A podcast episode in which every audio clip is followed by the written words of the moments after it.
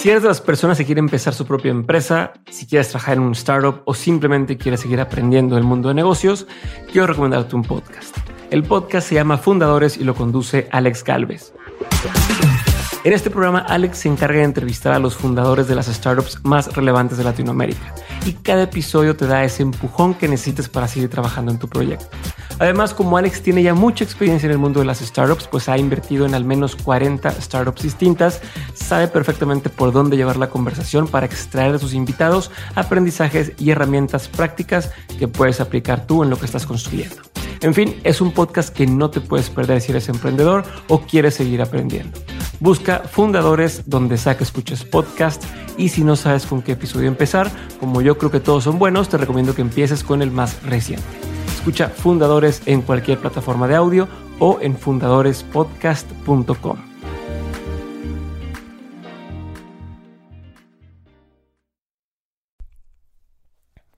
Hola a todos, yo soy Diego Barrazas y les doy la bienvenida a este nuevo minisodio. Actualmente son las 5 y media de la tarde en jueves. Este episodio debió haber salido mucho antes de las 10 de la mañana hoy. Como se pueden dar cuenta, pues ya voy tarde, pero creo que más vale tarde que nunca. Quiero darles un poquito de contexto de lo que va a tratar el episodio del día de hoy. Y es que trata de lo siguiente. Desde el año pasado, cuando cumplí 27 años, en noviembre, eh, quería publicar un artículo que, iba a tratar sobre 27 cosas que he aprendido en, en mi vida en general, ¿no? Hasta los 27. Nunca lo publiqué y ahorita que empecé con los minisodios y estoy a punto de cumplir otra vez años, eh, cumplo 28 el 13 de noviembre, dije, ¿por qué no? ¿Por qué no empezar a hablar de algunos de esos aprendizajes? cuando empecé a querer estructurarlo y dije, bueno, vamos a hablar de unos primero, luego después no, encontraba el orden o la forma correcta de hacerlo, así que decidí simplemente mandar a la fregada todo el tema de los 28 aprendizajes. en general les voy a compartir algunos aprendizajes, no son todos. Eh, probablemente se me están quedando cosas fuera, probablemente hay algunas cosas que a lo mejor a ustedes no les hagan mucho sentido, pero a partir de ahora voy a empezar a platicarles de aprendizajes que he tenido en distintas áreas de mi vida. Y el día de hoy, como pueden verlo en el título del episodio, voy a hablarles sobre los aprendizajes que he tenido relacionados con el ambiente laboral, eh, la vida de trabajar en una empresa como empleado, como godines, como decimos aquí en México, godín. Entonces, de eso vamos a platicar el día de hoy. Quiero compartirles algunas cosas y me gustaría que, si les gusta, compartan conmigo lo que pensaron en Instagram, en arroba de mentes podcast, y me digan cosas que ustedes han aprendido del ambiente laboral que yo no estoy mencionando aquí. ¿Va? Entonces vamos a aventarnos así.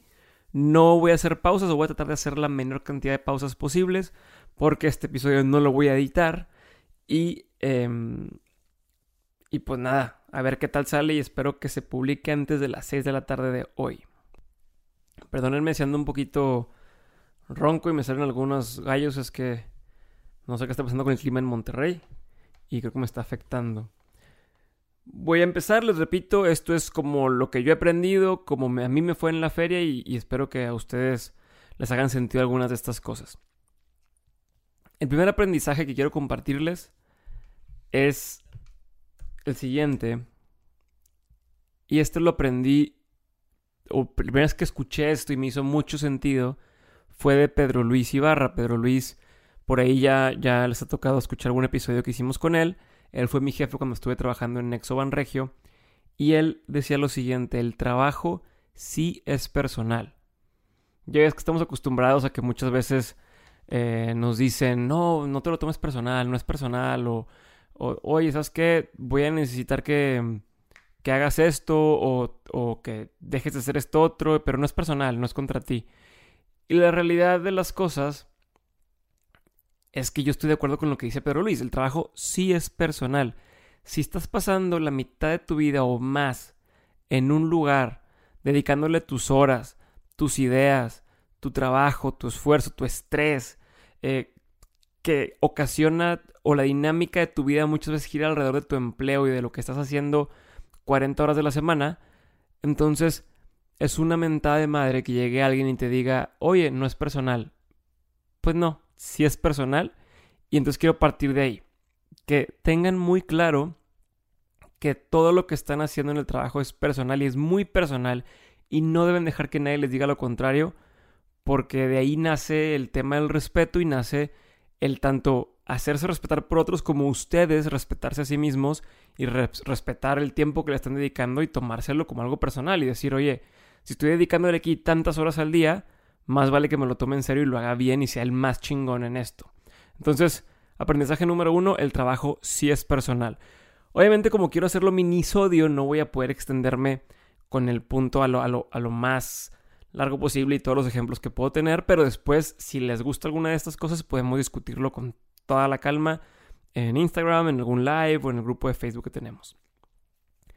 Aprendizaje número dos, es otra cosa que creo que todos tenemos que tener en mente y a veces se nos olvida, es algo que cuando lo, lo, tuve muy claro, eh, tanto mm, bueno, cambió mi forma de verlo y también cuando me tocó a mí estar en esa posición, que ahorita van a entender por qué estoy hablando de esto, cambió mi perspectiva el, el, estar consciente de esto que les voy a decir. Y es lo siguiente. El aprendizaje número dos es, los jefes, el rol de los jefes, de los managers o de, del, sí, pues de tu jefe, consta simplemente de decir a dónde quiere llegar. O sea, como jefe, mi chamba es decirle a mi equipo, cuál es mi visión, a dónde quiero llegar y a partir de ahí confiar en que mi gente que yo estoy contratando para, o sea, porque tienen ciertas habilidades, es darles oportunidad de que ellos mismos traten de llegar ahí y llevar a la empresa o al proyecto ahí. Y entonces mi rol se convierte más bien en un facilitador y en tratar de quitarles obstáculos para que mi equipo llegue. ¿Ok? sea, tu jefe no, no te debe decir exactamente cómo hacer las cosas, porque entonces mejor que se contrate un robot o, algo por el estilo. Si, estamos hablando de cómo sobresalir y cómo tener éxito en una empresa, debemos tener muy claros que, que tú tienes que meterle de tu cosecha y que tu jefe lo único que tiene que hacer es estarte constantemente preguntando, oye, ¿cómo vas? ¿Necesitas ayuda con algo? ¿Hay algo que yo pueda hacer para facilitarte que llegues a la visión que yo puse? Por ejemplo, quitarte burocracia, este, contactarte con alguien dentro de la empresa, cambiarte esas cosas. Pero entonces cuando ya estamos pensando en los jefes, desde ese punto de vista, automáticamente vemos a nuestro jefe más que como una persona que nos dice qué sí hacer y qué no hacer, como una persona que nos facilita desarrollarnos, que nos da espacio para crear nuestras ideas y poder alcanzar la visión, porque a fin de cuentas todos estamos queriendo llegar al mismo camino. Si no, pues para qué estamos trabajando ahí de entrada. Entonces, si ya sabemos a dónde queremos llegar, pues simplemente buscar nuestra forma de llegar ahí y el jefe lo va a facilitar. Si tu jefe no es de esta forma, si tu jefe no busca la forma de facilitarte que cumplas el objetivo que se puso y de quitarte los obstáculos para que lo puedas lograr y darte los recursos para que puedas hacerlo, entonces ten mucho cuidado y debes de considerar si realmente estás en el lugar indicado o no. Tu jefe no te va a venir a decir cómo hacer las cosas, tu jefe te va a decir a dónde quiero llegar y tu chamba es buscar cómo llegar ahí. La tercera cosa que he aprendido eh, en los años que estuve trabajando en, un ambiente corporativo es esto que a lo mejor va a ser molesto para algunos, va a ser injusto para otros, pero es real y es las relaciones sí hacen la diferencia en una empresa. ¿Ok? Con quién te relacionas dentro de la empresa tiene un impacto directo en tu desarrollo en esa empresa, nos guste o no. Si le caes bien a tu jefe, se le va a pensar dos veces antes de correrte. Si le caes bien a tu jefe, te va a dar oportunidad en la mayoría de los casos de hacer los proyectos que tú quieres hacer. Y así con los compañeros y con la gente que trabaja para ti y que trabajan a tus lados. Entre mejor te lleves con toda esta gente, menos te ven como una amenaza e incluso más les da gusto que te vaya bien y te quieren favorecer a que te vaya bien. Entonces, la grilla existe en todas las empresas, es inevitable que haya radio pasillo y que se corran chismes y demás, pero mientras tú trates de llevártela bien con todo el mundo, te va a ir mejor. Pero entonces, sí, sí hace diferencia una relación, sí explica el por qué muchas veces no corren una persona que todo el mundo cree que debieron haber corrido hace años es todo cuestión de, de, relaciones. Tanto para ti que trabajas dentro de la empresa, como para ti si estás ofreciendo un servicio a una empresa. Y a lo mejor me estoy saliendo por un poquito del tema, estoy agarrando una tangente, pero vale la pena recalcarlo aquí. Muchas veces dices, oye, es que yo hago unos talleres increíbles, eh, unos talleres que le podrían servir muchísimo a la empresa, pero están contratando a fulanito eh, y no entiendo por qué si no es tan bueno. Bueno, probablemente él conoce a la persona indicada dentro de la empresa y esa es la que la está metiendo a dar los talleres en la empresa. Ojo, no significa que haya un conflicto de intereses, ni significa que esté haciendo un favor a alguien. Muchas veces es, ¿cómo quieres que te contraten si no te conocen, no? Entonces, bueno, cierro paréntesis ahí. Y otra cosa que cabe recalcar sobre las relaciones en la empresa es que también cuentan muchísimo las relaciones que tienes fuera de la empresa. A fin de cuentas, la empresa a veces la vemos como un ente, ente cerrado, una cosa cerrada, hermética, donde nada entra y nada sale, pero tenemos que verlo como algo más bien orgánico, algo donde, donde hay flujo de adentro hacia afuera y para todos lados. Y cuando lo empiezas a ver así, te das cuenta de lo valioso que se vuelven las relaciones que puedes hacer por fuera y que luego pueden agregar valor hacia adentro de la empresa para distintos proyectos, para distintas ideas, para temas de consultoría, para lo que sea. Y cómo haces contactos afuera si todo el tiempo estás sentado en tu escritorio haciendo trabajo desde las 9 de la mañana hasta las 6, 7 de la tarde. No vas a hacerlo. Entonces tienes que buscar mecanismos para que puedas estar allá afuera. Todas las excusas que encuentres para salirte, para poder... Y te voy a dar algunas razones por las cuales sí los van a poder dejar salir, pero de entrada trates de estar, trata de estar lo más posible fuera de la empresa, viendo gente, visitando clientes, visitando eh, proveedores, eh, inventándote citas de trabajo fuera para platicar con gente que tú crees que le puede proveer algo de beneficio a tu trabajo o a la empresa, y eso va a ser una diferencia gigantesca. Punto número cuatro. No tienes que hacer todo tú mismo. ¿Ok? Delega tanto como puedas. Esto lo, vemos desde, por ejemplo, cuando estamos en, la universidad.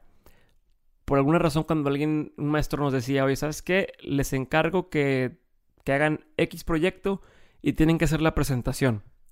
Entonces, bueno, pues ya le echabas un chorro de ganas al proyecto, lo desarrollabas, quedaba con madre, y hasta el final se aventaban la presentación y que nadie sabía hacer presentaciones bien porque ninguno era diseñador gráfico, digo, en el caso de los que no eran diseñadores gráficos, ninguno es diseñador gráfico, no es el fuerte de ninguno y ahí están dedicándole horas y horas y horas para hacer una presentación que al final queda bien pinche y que presentan.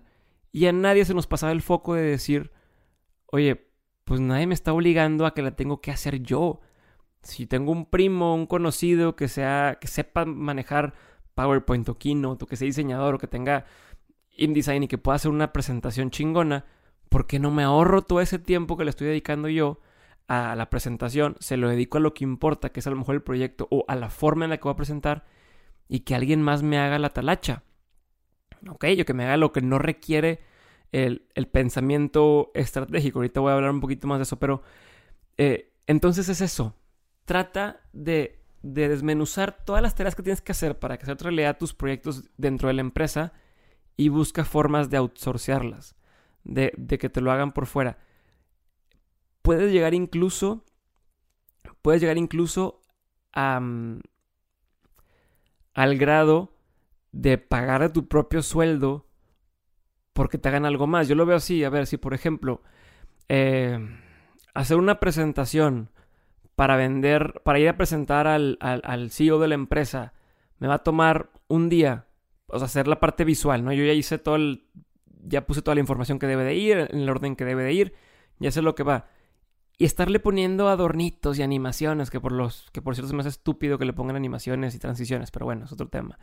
Eh, hacer toda esta parte bonita de la presentación me va a tomar uno o dos días, prefiero pagarle mil pesos, dos mil pesos a alguien para que desarrolle esa presentación y yo dedicárselo a otra cosa que me va a traer mucho mayor beneficio y mucho mayor impacto.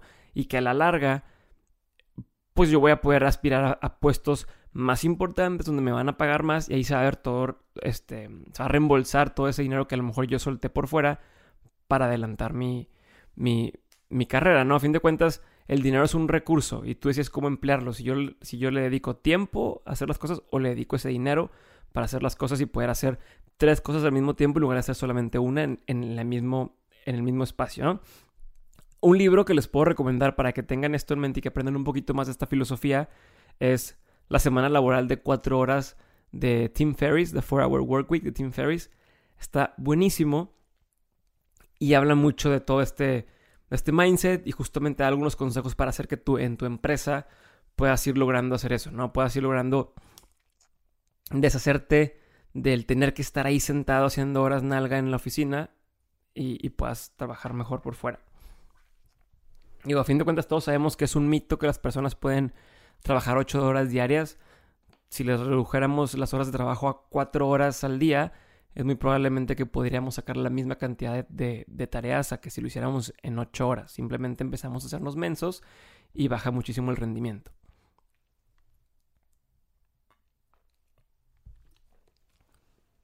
Perdón, estoy tomando agua.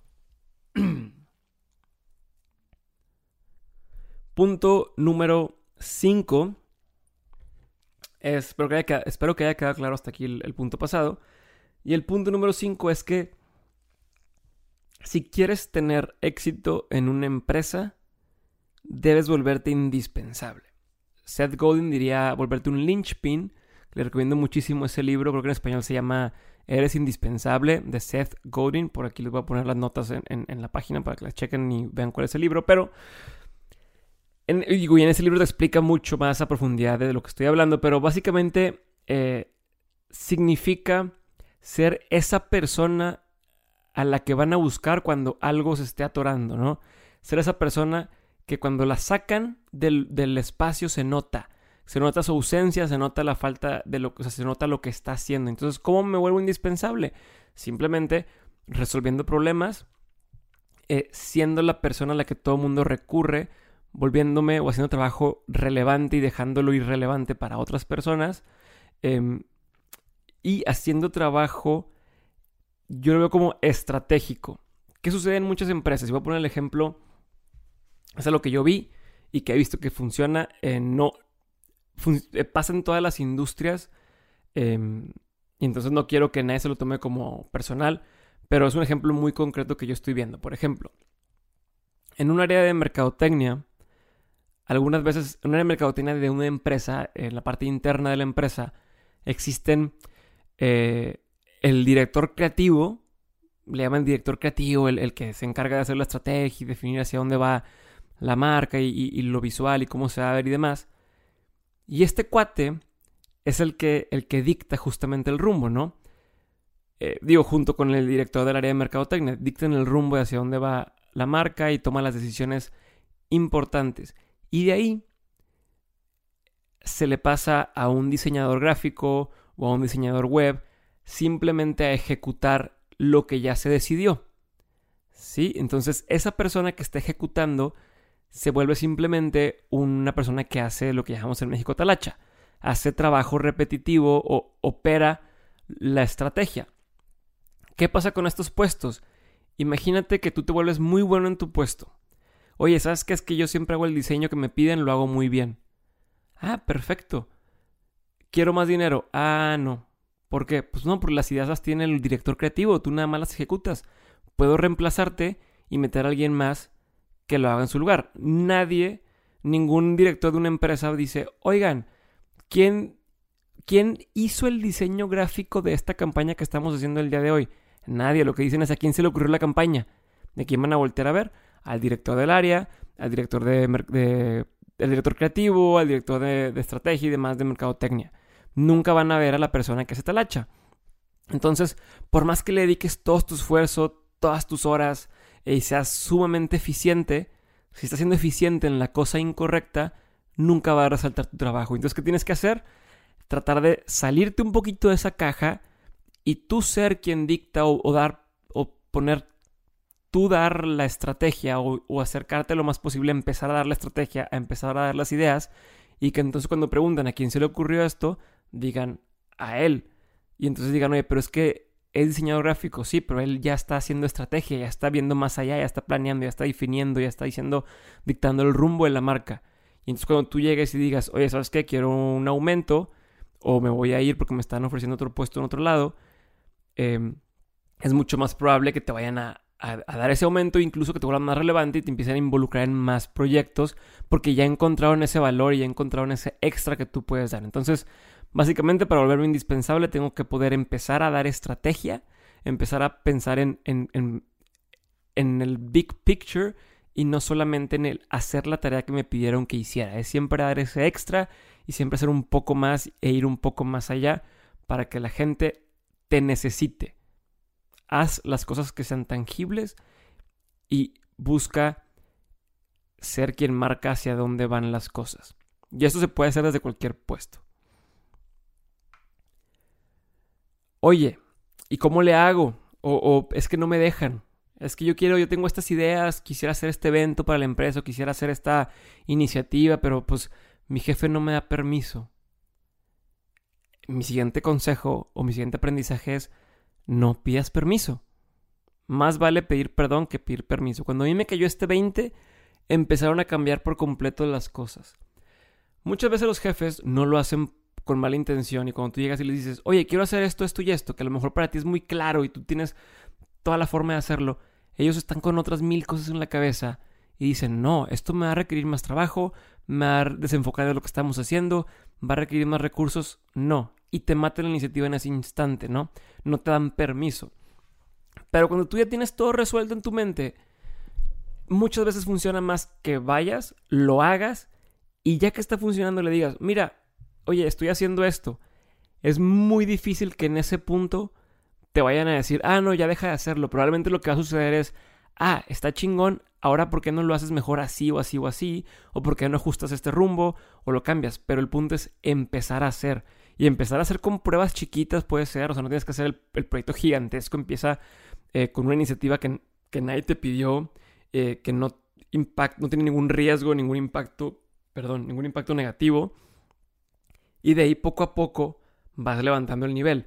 A fin de cuentas, pues, sí es un poco de riesgo el, el, el, hacer algo, dedicarle tiempo y que a la final te lo maten, que sí puede pasar. Pero creo que vale muchísimo la pena y se van a dar cuenta que en la mayoría de los casos no te lo van a matar y, y va a ser mucho mejor. Ojo, no pedir permiso viene de la mano con una serie de riesgos y simplemente hay que ser consciente y hay que ser consciente de estoy dispuesto a tomar ese riesgo o no. Oye, ¿cómo le hago para poder empezar a tomar esos riesgos y, poder atreverme a hacer más y en lugar de hacer solamente lo que me dicen, empezar a ser más estratégico y demás? Mi recomendación, y es otra cosa que aprendí, es busca otra fuente de ingreso. Que tu empleo actual no sea tu única fuente de ingreso.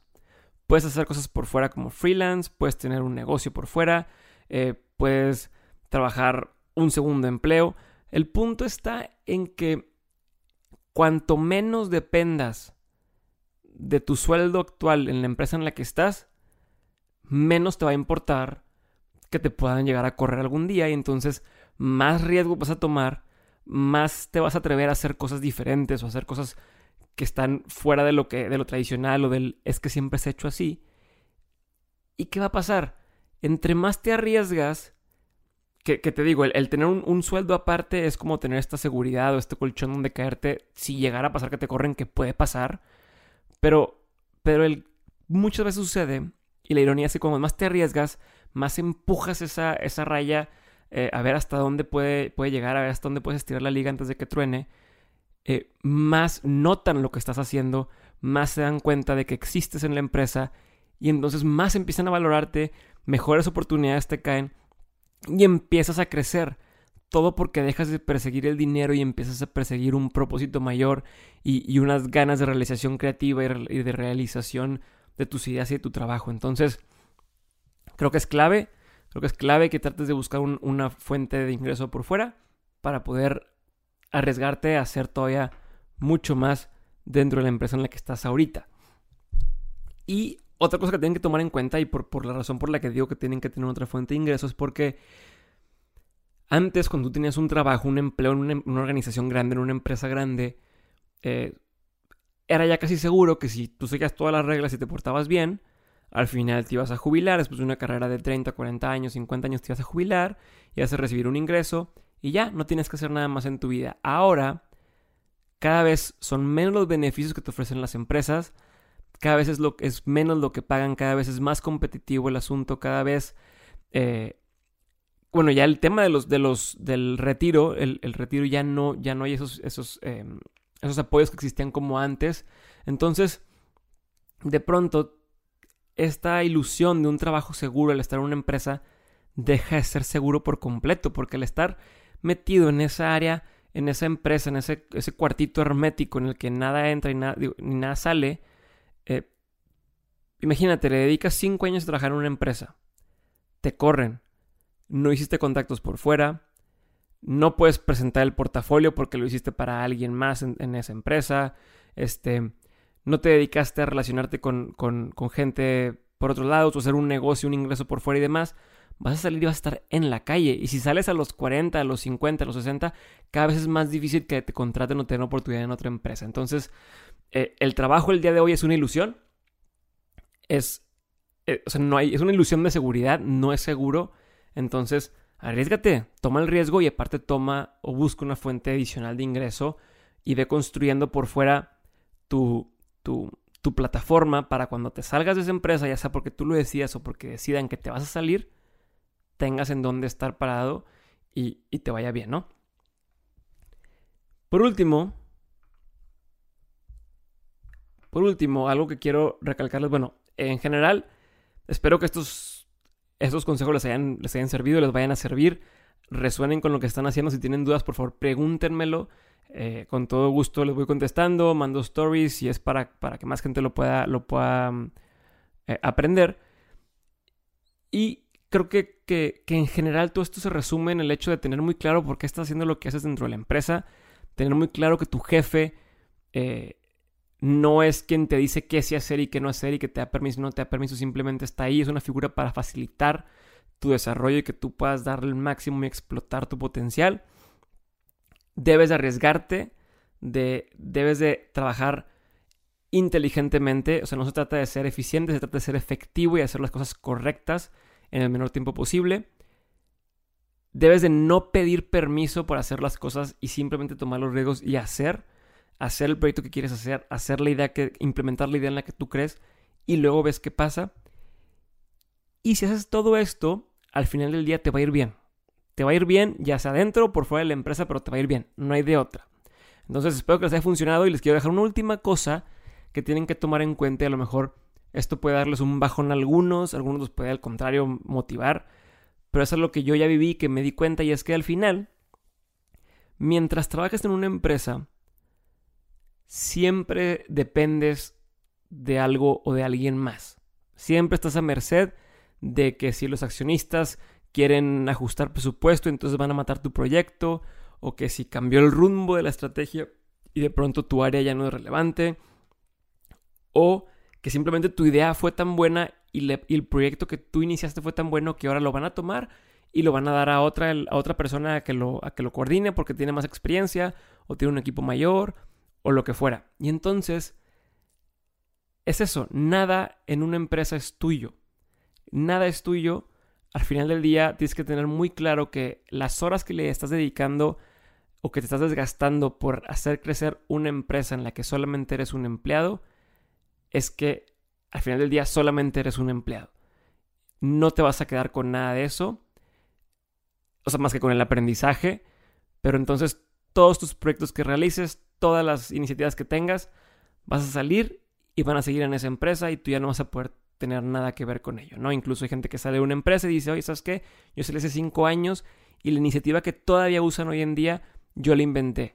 Pero pues me pidieron que me saliera de, de esa área y pues ya no tengo nada que ver, ¿no? Entonces, tómenlo en cuenta, piénsenlo, reflexionenlo y, y como consejo para quienes ya lo sepan y digan, bueno, ¿y qué hago? O sea, ¿qué hago? Porque quiero seguir en la empresa, estoy contento, pero ¿cómo le hago para sabiendo que, que probablemente nada de lo que estoy haciendo aquí va a ser mío al final?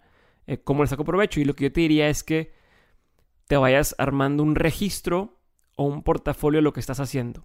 O sea, trata de hacer las cosas lo más público que puedas y que te lo permitan.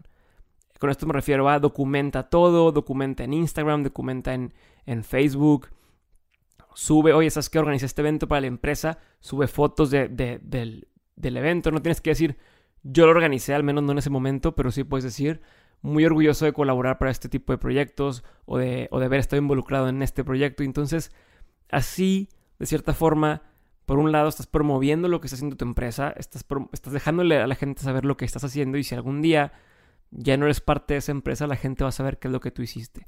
Y sí, sí suena em, egoísta si lo quieres ver de alguna forma, no sé si se pueda decir egocéntrico o, o, lo que fuera, pero a fin de cuentas, volvemos al punto número uno, el trabajo sí es personal y no se vale que te digan, bye, vete a esta empresa, este, no te lo tomes a pecho, pero no te lleves nada yo creo que no, yo creo que hay que ser inteligentes y sí llevarte todo en el buen sentido de la palabra, ¿no? Nunca hablo de, hacer algo indebido, simplemente es, aquí está lo que estoy haciendo de trabajo y lo voy a, exponer para que la gente sepa lo que estoy haciendo y yo pueda buscar otras oportunidades. Entonces, con esto los dejo, echen una pensada, díganme su opinión, díganme si les ha ido parecido en alguna empresa o no. Eh, y bueno, a fin de cuentas en las empresas es donde más puedes aprender en muchas ocasiones sin que, sea con tu propio dinero. Entonces, sáquenle todo el provecho. ¿eh? Yo no les digo que no, que no mm, trabajen en una empresa. Al contrario, yo, yo, yo creo que sí deben de hacerlo. Y entonces ahí está. En el siguiente minisodio voy a hablar justamente de, de cómo iniciar tu carrera o, o, qué tomar en cuenta cuando inicias tu carrera corporativa o tu carrera eh, de emprendedor y demás, ¿no? Como que en esta etapa en la que en la que quiero cambiar de rumbo o incluso estoy empezando, voy saliendo de prepa, voy saliendo de carrera y a dónde quiero llevarlo. Entonces, estén al pendiente del siguiente minisodio. Espero que este minisodio les haya gustado, les haya dejado pensando y les haya dejado con más dudas que con respuestas. Muchas gracias, yo soy Diego Barrazas y esto fue un minisodio más de Dementes. Nos escuchamos el lunes con el episodio de Pedro Kumamoto. Y una cosa más, 25 de octubre, Meetup de Dementes, tenemos un panel de cómo hacer realidad tus proyectos con Roberto Martínez, Chuy Elizondo y Jorge Diego Etienne. Los tres ya han estado en Dementes, chequen sus episodios. Y para ir al evento es completamente gratuito. Lo único que tienen que hacer es entrar a dementes.mx, diagonal meet, M-E-E-T, y registrarse. Nos vemos el 25 de octubre en Metapatio, Monterrey.